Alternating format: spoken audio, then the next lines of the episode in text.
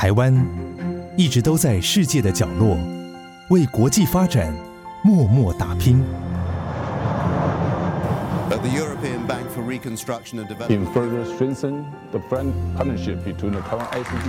接轨全球，分享台湾经验，这里是国和会。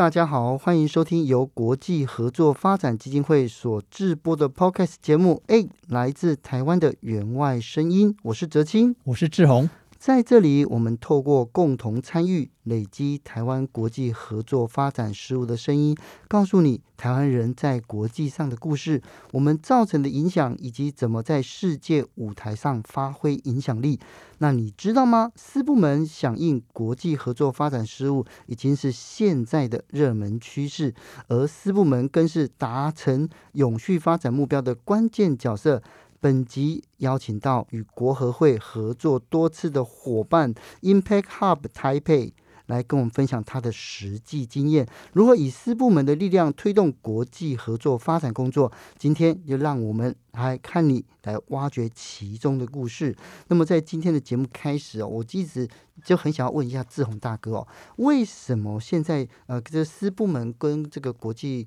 呃合作？这样子的一个一个大方向，这个潮流会变得这么的热门呢？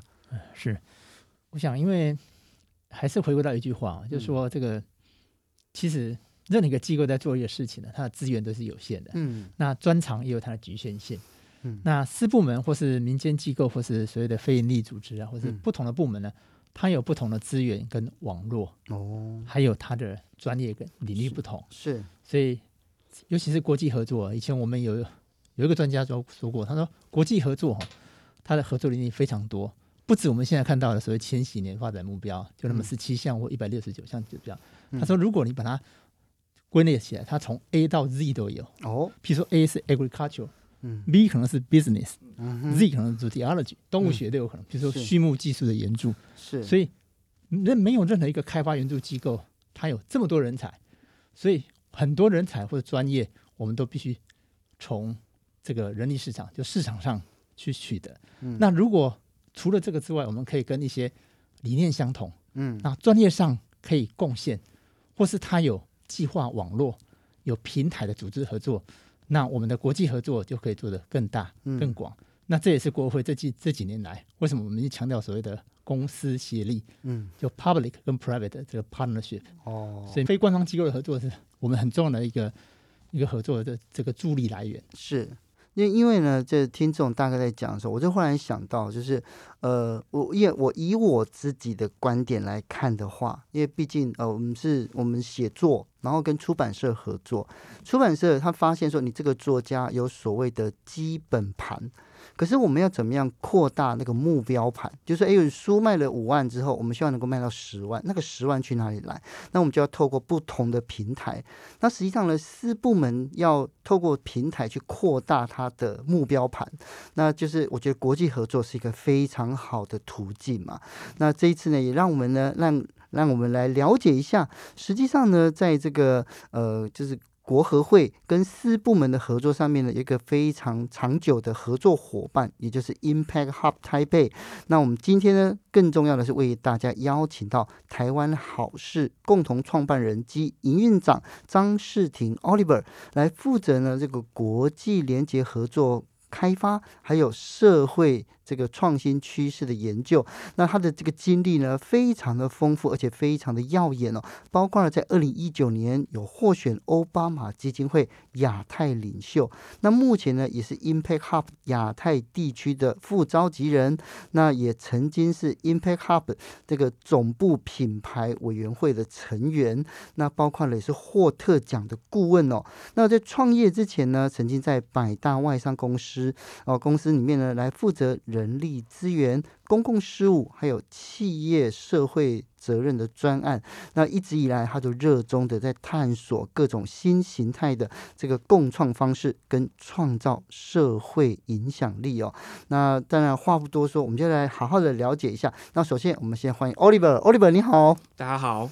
那呃，上一集呢，我们邀请到唐凤政委来这个分享他的这个公部门政府的国际参与。那今天呢，要请 Oliver 从这个私部门的这个观点跟角度来聊一聊，怎么样跟国合会合作，然后来响应跟推动这个国际发展合作工作。那但是呢，我觉得在这前面，就又回到更前面，我这样讲了，就是呃，你工作的单位也好，包括的这些经历也好。很多人可能不知道什么是 Impact Hub，对，这到底是一个什么样子的单位呢？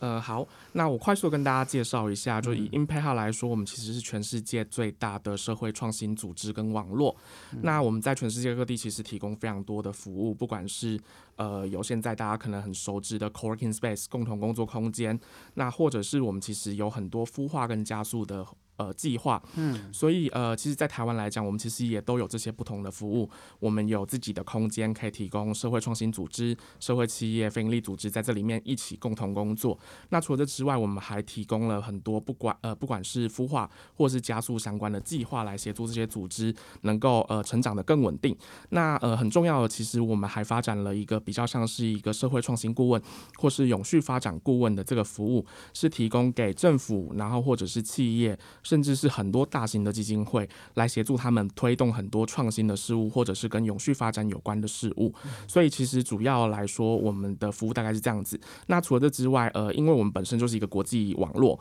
所以我们很常会希望把很多国外的资源透过我们这个平台，然后能够带到台湾来。所以近几年，我们其实跟不管呃像是卡地亚、Facebook，然后或者是美国银行等等，把很多国外的组织这样的资资源把它带进台湾来。哦，因为呃呃，如果了解到，就发现就是说，台湾好事，或者是说这个的 Impact Hub，它一直在做的，包括了串联全球网络，然后社会创新，它算是一种某一种很特别的这种呃这个实验室哦。那也是个孵化器，那更是个社群中心。但是呢，在你们的服务范围里面，我看到一项非常我觉得很陌生的，叫 B 型企业。到底什么是 B 型企业？呃，B 型企业比较不算是我们的服务，但是它是我们，哦，它不是你们的服务，对，它是我们的认证。哦，那因为我们呃，为什么要得到这个认证？其实现在可能大家会知道，像社会企业，它可能是一个很热门，或是呃越来越多人想要了解或踏进来的领域。嗯、那呃，以我们来说，我们其实在成立的时候，大家可能会觉得我们在做的事情跟政府。跟非营利组织、跟非政府组织很像，那我们就觉得说，哎，为什么大家会觉得好像做好事，它必须一定要用非营利的方式？那我们就想说，那我有没有可能可以用商业的方式来解决？所以其实对我们来说，B 型企业它是一个很好的认证，因为它的 B 表示是 benefit，它其实是要 create benefit to all，就是呃 create 这个 benefit 给所有的利害关系人，不管是呃我的员工、我的社区或是我的环境等等，所以。其实对我们来说，我们觉得呃，能够利用这样子国外的认证，帮助我们呃被更多人了解，说，哎，其实好像我可以商业呃，我在追求商业价值的同时，我其实可以兼顾社会价值，我也可以兼顾环境的价值。嗯，Oliver，我想请教一下，我有特别这个拜读你们的网页哈，这个 Impact Hub Taipei 成立五年来哦，我知道已经成功协助国内很多非营利组织啊，刚才您讲的社会企业还有外商企业哈。大概执行超过三十项的这个所谓影响力的专案顾问啊，或这个顾问专案啊，我想请教一下说，在执行这些顾问专的过程中啊，这个 Impact Hub 台北啊，它如何将 SDG 的概念导入专案中？可不可以跟我们分享一些具有代表性的专案，还有它的做法？好，那。呃，以我们来说，我们其实呃，不管是在导入 SDG 或是导入永续发展这些概念，呃，我们其实很常都会回归到这个组织、这个企业它的核心的能力。比如说，我们可以举个例子是，呃，我们跟家乐福的合作。那家乐福大家知道，它是一个很大的通路，它有呃，比如说量贩店，然后它有超市。那呃，所以他们很多的时候，他们关注的是食物的议题。所以其实对我们来说，我们会想说，诶，那他是很关注食物议议题，它就是一个通路。那我有可能可以把哪几个不同的 SDG 的目标能够去做导入，所以包含可能跟目标二，可能跟目标十二，负责任消费生产，然后减少饥饿啊，然后或甚甚至现在我们在讲很多可能是跟陆地生态、生物多样性这样的议题去做导入，所以我们就跟他们开始发展出一个计划，叫做。家乐福真实奖，真正的真，食物的食，因为我们其实就在讲说，诶，那我有可能，我有什么方式可以透过这样的。呃，这一个计划能够协助更多呃的组织，更多的呃社会企业也好，大家可以大家共同都在追求跟食物有关或者是跟营养有关的议题，所以我们就是用这样的方式去导入。那同时对企业来说，它其实是一个很好的切入点，是因为它那就是它本来就来做的事情，所以你不会说一个通路呃的公司，他其实做的是净谈，或者他其实做的是跟他企业本质完全不一样的。所以其实对我们来说，我们每次在做这种。企业合作或者是做基金会的合作来讲，我们都会回归来看这个企业它的核心能力是什么，它的员工会什么，然后以及它还有什么东西是可以呃能够去呃加成的。所以其实对我们来说，我们我们希望我们跟他们之间的合作是一加一大于二的。嗯，因为呃这样听的话，就是家乐福实际上它是一个已经是一个国际企业了嘛，对不对？对。但是呢，如果说是呃就是我讲这个 Impact Hub Taipei 跟国合会的话，它有更多是你们是跟国内的企业，对不对？建立一个合作的关系嘛？有没有哪些是国内的企业的例子呢？我们目前大部分都是国外的企业比较多，哦哦、但如果国内的话，有一个是基金会，是是呃慈济基金会，基金会对，那那个也是一个很有趣的案子，那个我们其实也呃一起走了四年多，快五年。哦、那呃其实一开始慈济他最主要他想要做这个计划，他其实是想要重新跟年轻人沟通，是对。那对我们来说，我们觉得重新跟年轻人沟通，你要直接让他去认识这个组织的很多的使命跟价值。不太可能，所以我们就透过呃用孵化、用呃加速这样的概念来跟基金会去做讨论，因为我们觉得呃以现在越来越多人想要踏入这个领域，或是不管是公益创新，或者是呃社会创新的这一块，那你势必得要提供更多的呃。其他的周边的支持服务，不管是从能力的建制，或者是呃更实物上面的资源来讲，所以我们就用这样的方式来跟这个基金会合作。那呃基金会它其实本身有六个它的呃六大的置业嘛，嗯、然后还有包含它所关注的议题，不管是从环保、从医疗、从教育，所以其实我们也是从这几个它所关注的六大议题，然后跟 SDG 去做一个媒合，然后变成是我们在征建的主轴。那所以在这这样的征件主轴里面，就非常的能够去契合在这个基金会他所关注的议题，以及我们所能够去借接的一些不同的服务。所以在这个大的专案下面，我们提供了孵化加速，然后我们还做了呃，不管是非营利组织的再培力，然后或者是呃，我们还做了很多比较有趣的走读的活动，让更多的年轻人，让更多的。呃，不同领域的人，他可以透过这样的活动，去实际的走到这些场域里面去认识不同的组织。哦，所以呢，相信呢，就经过了 Oliver 跟跟志宏大哥跟我们分享的，应该哦，大家有对这个像 Impact Hub 台北也好啦，或者是这个国际合作发展基金会里面的一些事务，社会企业或 B 型企业，那他们怎么样之间互相结合，然后呢，来在永续发展目标，也就是 SDG 里面呢，呃，有一些这个连接，如何去深化品牌价值哦？那我们先休息一下，待会。再回来继续跟大家分享。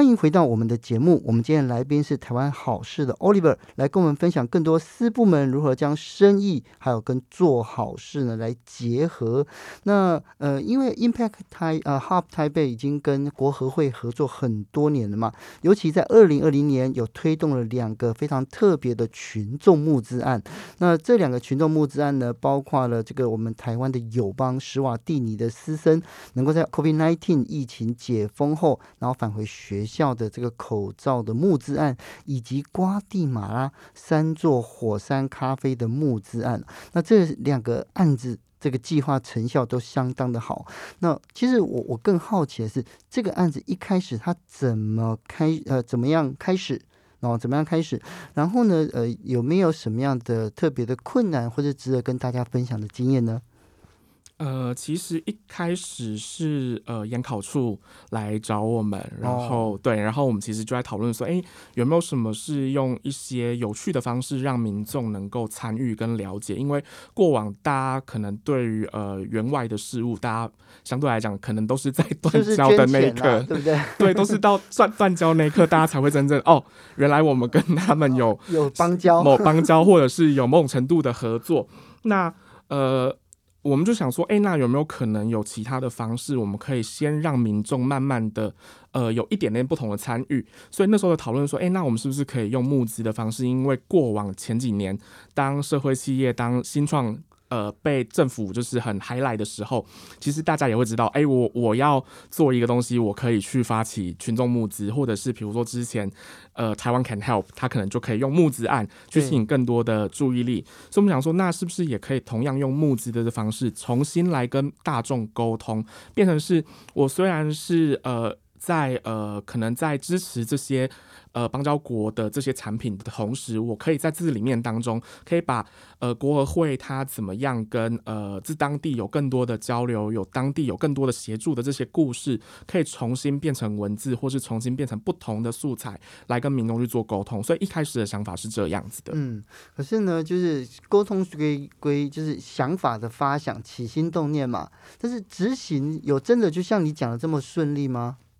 呃，执行一定会有不顺利的地方。嗯，那呃，我觉得比较不顺利的地方，可能某一些会比较偏向是，呃，我们其实觉得好像我们讲了很多，可是大家不一定能够接受，或者是呃，我们相对来讲，因为募资，呃，不管是。以咖啡案来讲好了，因为咖啡案，呃，瓜果的这些咖啡相对来讲，它是比较是精品端的咖啡，所以我们在一开始的那个成本的考量跟定价上面，相对来讲就是比较高一点点，然后甚至是可能还有搭配，比如说手呃手做那些竹艺品，去做更多不同的 package，那这些 package 上面就会发现，就是哎，有时候就是这些方案相对来讲，它可能费用就比较高，嗯，那我觉得对于民众来讲，他可能对于咖啡不是非常了解的人。或者是他可能对这议题他不是非常熟悉或呃或有感觉的人，他可能就会觉得就是呃相对来讲他费用就比较高的，所以对我们来说，我们一开始在推的时候也会觉得很辛苦是，是、欸、哎，我们觉得这些东西其实都很好，然后故事也很好，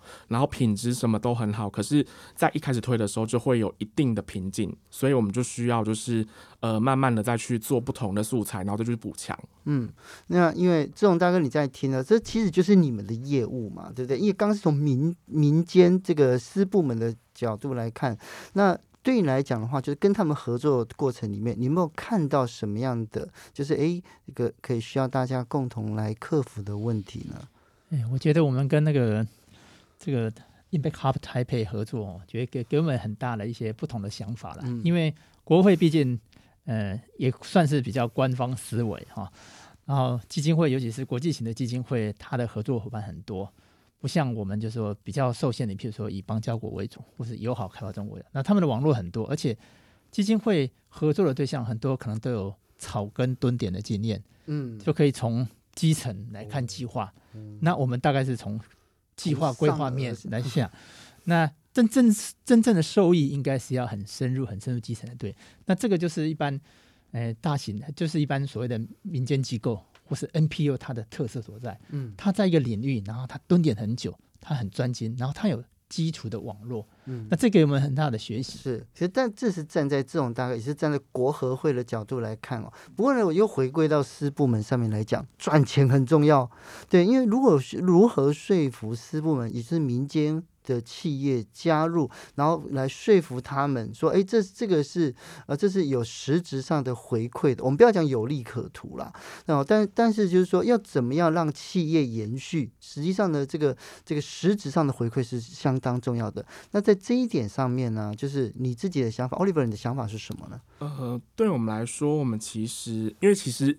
以我们来讲啦，我们虽然是社会企业，可是我们跟公司。大公司之间合作，其实也也很常会遇到这样的状况。Oh. 那所以其实对我们来说，我们我们会比较呃看在就是在这个议题上面，彼此之间有什么样可以呃共同来呃都都能够得到 benefit。那这 benefit 它可能某种程度以企业来说，我可能企业做了这件事情之后，它某种程度它可以回归到它。呃，比较慢的能够去产生其他不同的获利，它可能会变成是它的一个新的 business model，一个新的商业模式。那除了这之外，我觉得还有另外一个就是名的部分，就是呃，怎么样能够透过这些不同的支持、不同的合作，让呃其他人对于他的呃社会责任或者对于他的使命感。呃，有更多的理解。那我觉得，其实以这两个方向来说，呃，对于很多企业来说，大家现在其实越来越愿意投入的。因为以近年来讲，这一两年，呃，以 ESG 然后是社会责任的议题，越来越多企业在关注。所以，呃，只要能够一个能够说服他，就是其实你做这件事情，他某种程度他可以。变成是你企业转型，或者是你发展一个新的商业模式，或者是一个新的产品的可能性，或者是呃，因为做这件事情，然后人能让更多的年轻人认同你。因为其实现在很多年轻人，他追求的不是只有在赚钱的工作，而是他希望在赚钱的工作同时，他也可以得到他自己的成就感，跟他呃所完成的社会使命。是，所以呢，听了这个 Oliver 跟我们分享之后呢，实际上不禁让我们在想，就是诶，私部门跟这个国际。呃，跟应该说在国际合作上面有了连接之后，实际上就是它其实，在无论是公司的成长或者是获利上面，它都可以有所突破这样子哦。那呃，当然就是最后面了，我想要请这个 Oliver 来跟我们讲，就是说为什么哦，就站你的角度，那为什么就是呃民间企业私部门它可以，它也需要来进入这个国际合作的这个门槛？然后呢，你看有哪一些企业他自己没有意识到，但实际上呢，它也可以走入国际合作。呃，以企业来说，呃，我觉得一个就是我刚提到的，呃。不管是在挖掘新的模式也好，嗯，或者是在呃探索一个新的领域，尤其是呃这一两年因为 COVID-19 的关系，其实已经打乱所有人的步步调跟节奏，所以其实大家必须要重新换不同的角度去思考，所以呃，它已经不再是局限。我所有的业务，我所有的服务都只能在地，因为看嘛，现在大家其实很多时候都是透过网络的协作。对。那透过网络的协作来讲，就变成是你的市场其实已经走到其实呃全世界都是，而是你要去想的是，我怎么样能够透过国际的发展跟国际的合作，可以跑到另外一个地方，然后同时可以把我的服务也 deliver 到那个地方，那它就是某种程度不同的扩张。嗯。那呃，除了这之外，还包含了呃，我觉得还有。在参与这些国际的合作里面，它其实某种程度你你可以找到更多新的伙伴。嗯。那你找到更多新的伙伴，它有可能就变成是你的支持系统，或者是呃，它可能会变成你的供应商，或是其他不同的合的伙伴。嗯。那所以对你来说，它其实没有比较不好，只是你在不同的国家，你要有不同的呃新的事物，或是新的业务的。发生的时候，你就发现其实你多了很多的盟友哦，所以呢，这也是就是为什么就是呃民间这私部门也需要跟这个国合会来在做更深刻、更更深入、更深度的这种连接哦。那最后面其实结语应该要让志宏大哥来跟我们分享，就是说，因为大家都站在盈利的角度，那我们也希望就是说这些国际合作的案子能够永续发展。那有没有哪一些概念？或者哪一些想法需要跟年轻人来沟通的呢？我觉得刚才 Oliver 讲的很好，就是说现在年轻人哦，其实他从事一份工作未必就是说一定要很赚钱，嗯，当然基本的谋生是一定要的，对啊。但是呢，他有一些他觉得除了这个之外，应该做一些有意义的，或是因为他做而会让有一些人或某部分人会不同，嗯，就是说所谓的社会影响力。所以这也就是这样，所以为什么现在这个 V 型企业或者社会企业啊越来越兴盛，也越来越多年轻人愿意投入这样。那社会企业这一块啊，国合会最近几年也都有在在参与在引发。对。然后我们也希望说，因为这一块我们真的要跟 NPO 来学习。哦。那我们也希望说，除了既有的这个合作伙伴，譬如说民间机构或是私部门 NPO 进来，那毕竟呢，这些机构或是组织都是人的集合体，嗯，所以我们希望说，哎，更能够吸纳更多对于这个领域有兴趣的，而且理念相同年轻人，他可以带着他的专长跟热忱，嗯，投入不管是 NPO 社会企业，甚至更大的，譬如说国际合作或是员外的行列，这个都是我们所乐见的。是，所以呢，就包括就是呃，就早些年哦，在台湾经济还刚刚在起飞的时候，这个一卡皮箱走天下的年代已经成为回忆了哈。那只有在博物馆里面看老相片，然后我们才能够感受到其中的这个氛围。但是呢，新世纪呃，在新的这个世代里面，当然有新的连接方式。那除了这个 Impact Hub 台北以外呢，包括了就是哎，怎么样呃，透过这个国合会，然后呢，我们能够跟国际事务跟还有跟这个呃援外的工作里面做更深入的结合，那这里面不仅仅有社会的责任哦，就社会企业社会责任，那也更包括了就是自身的理念的发展哦。那怎么样将目光投得更远？而且呢，透过就是这两方面公部门跟私部门的合作之后，你会发现哦，原来我们可以做的事情会更多。那不要让说只是只是单纯的想要拓展自己的业务而已，实际上就哎，我们可以再思考一下自己现在能做的事情，呃，无论是跟国合会上面的这个员外，呃，员外的活动，或者是在这个企业创新或者盈利上面有什么样子的进步，我觉得这一这一集之后呢，我们大家可以好好想一想。那当然，如果你有任何的问题，还有什么任何的需要呢，欢迎你跟这个 Impact Hub 台北，或者是跟国际合作发展基金会里面呢来做更深度，或者是做一些联就是联络，对不对？那我相信一定会有人出面来来跟你们来做联络，或是说来想一想我们。可以做哪一些有趣的合作？那我想知道更多不同师部门如何加入。国国际合作发展的模式，那请准时收听下一集，我们将邀请到杰恩咖啡的负责人王诗如露露来分享她的故事。原来喝咖啡也可以增进国际事务。那今天非常感谢 Oliver 来现场跟我们来分享，谢谢你，谢谢大家，谢谢，谢谢。谢谢那也不要忘记这个订阅我们 A 来自台湾援外的声音，我是泽清，我是志宏，那我们下次再见喽，拜拜，拜拜。